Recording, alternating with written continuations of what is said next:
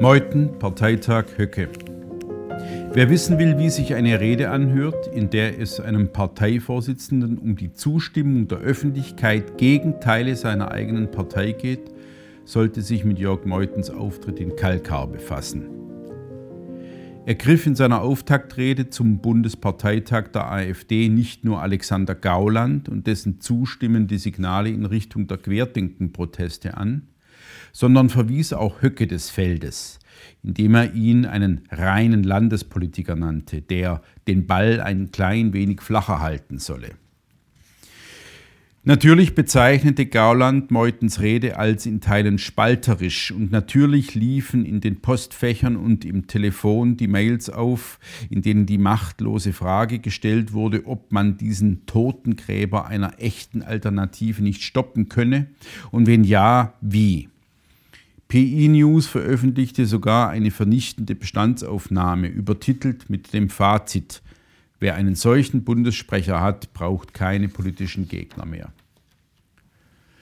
Meuthen und sein Netzwerk, orchestriert von Beatrix von Storch und Dieter Stein, erzählen mit Macht eine andere Geschichte die von einer AfD, deren Niedergang nach dem Höhepunktjahr 2017 viel mit unnötiger Verbalradikalität zu tun habe, mit einer Verkennung der medialen Machtlosigkeit des eigenen Lagers und der Einflussmöglichkeiten, die der gegnerische Block über den empörten Tag hinaus habe.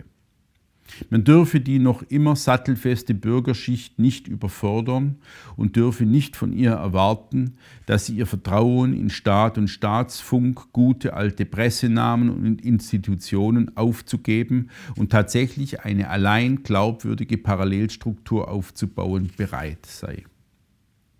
Hinter vermeintlich neutralen Staatsstrukturen und staatlichen Stellen den parteiischen Gegner auszumachen – sich selbst als AfD also nicht nur im Kampf gegen den Block aus den Regierungs- und allen anderen Oppositionsparteien zu sehen, sondern auch den Staat als den parteipolitisch erbeuteten Staat zu begreifen.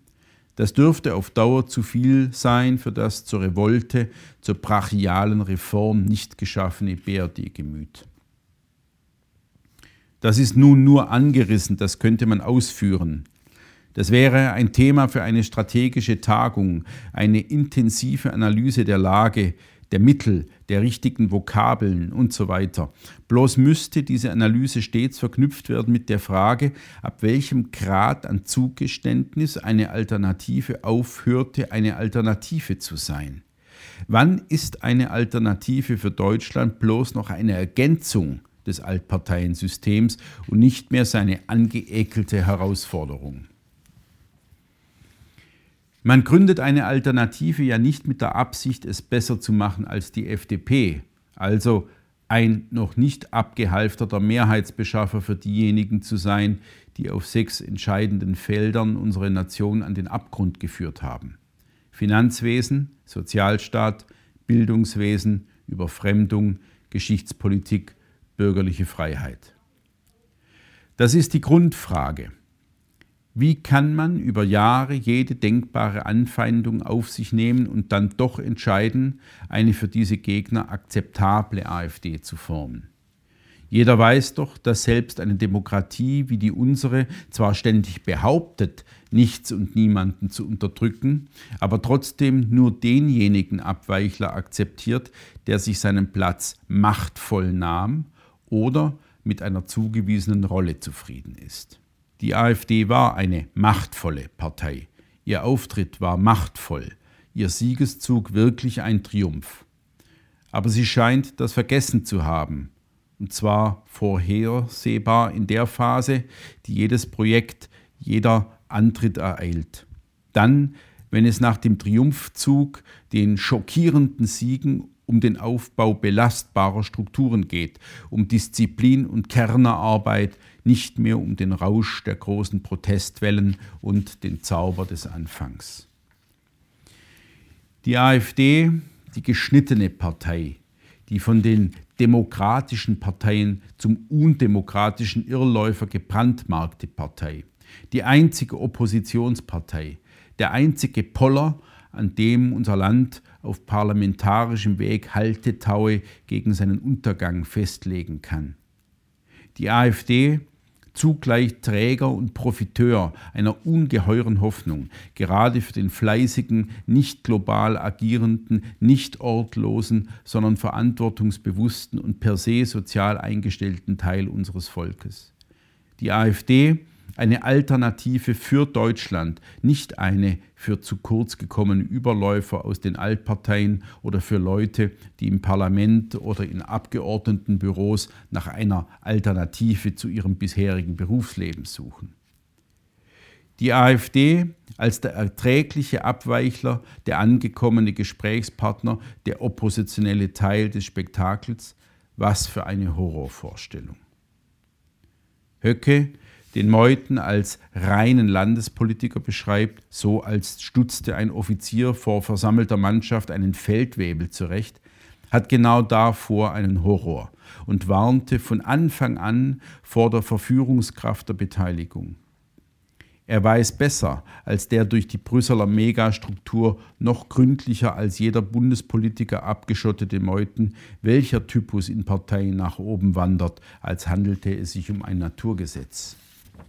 Und er weiß auch, dass in der AfD bereits Leute oben angekommen sind, die nur noch so tun, als ginge es ihnen um zähen Widerstand gegen die Zerstörung des deutschen Volkes und seines Gemeinwesens.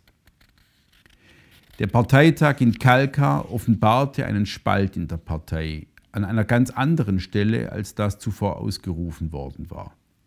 Ob mehr oder weniger sozialpatriotisch, ob eher Thüringer oder Brüsseler Weg, durch den bereits aus Kompromissen zusammengestellten Leitantrag gab es auf diesem Feld keine Konflikte mehr.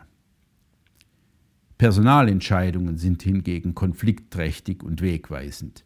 Die wichtigen Entscheidungen fielen in Kalkar dort, wo sowohl der Bundesvorstand als auch das Schiedsgericht zu ergänzen waren. In beiden Gremien herrschen nun klarste Meutenverhältnisse. Man wird dort mit inhaltlichen Richtungsentscheidungen so umgehen, wie die Macht seit jeher geduldiges Papier handhabt. Auslegungssachen kann man verschleppen und umdeuten. Und um von den Namen und weniger wichtigen Inhalten wegzugehen, der entscheidende Spalt, der sich in Kalka auftat, ist kein inhaltlicher, sondern ein psychologischer. Weiteres Gelände gewonnen haben diejenigen, die nicht in der Lage sind, dauerhaft und gegen jede bürgerliche Vernunft Widerstand zu leisten. Man kann Meutens Rede und die Siege seiner Kandidaten nicht anders lesen. Man will dorthin vorstoßen, wo die Parteien seit jeher und mit jedem Jahr noch mehr Beute machen.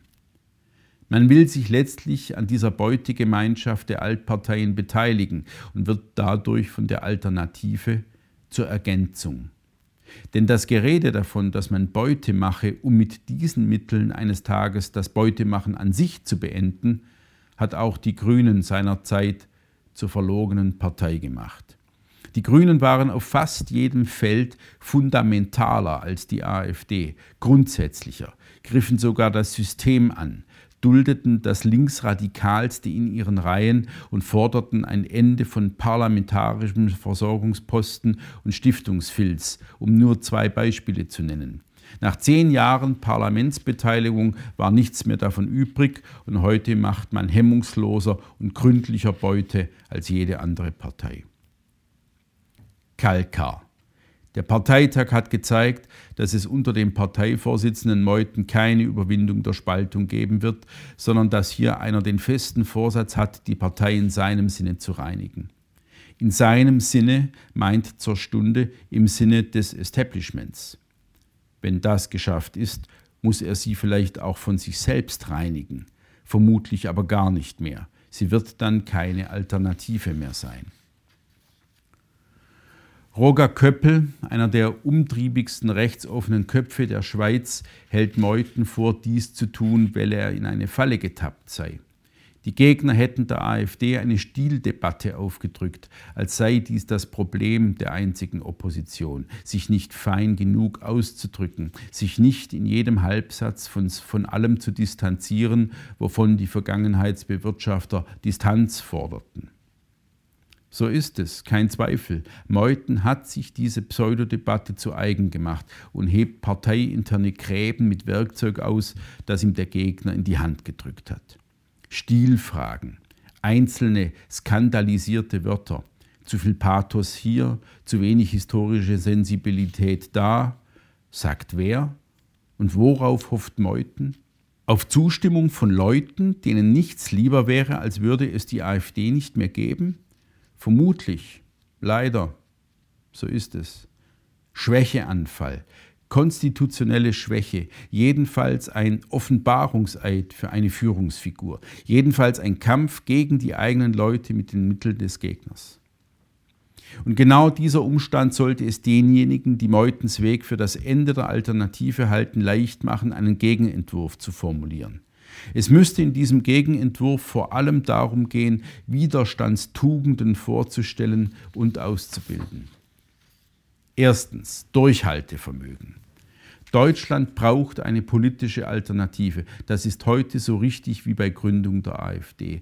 Diese Alternative ist etwas fundamental anderes als eine Ergänzung des Altparteiensystems.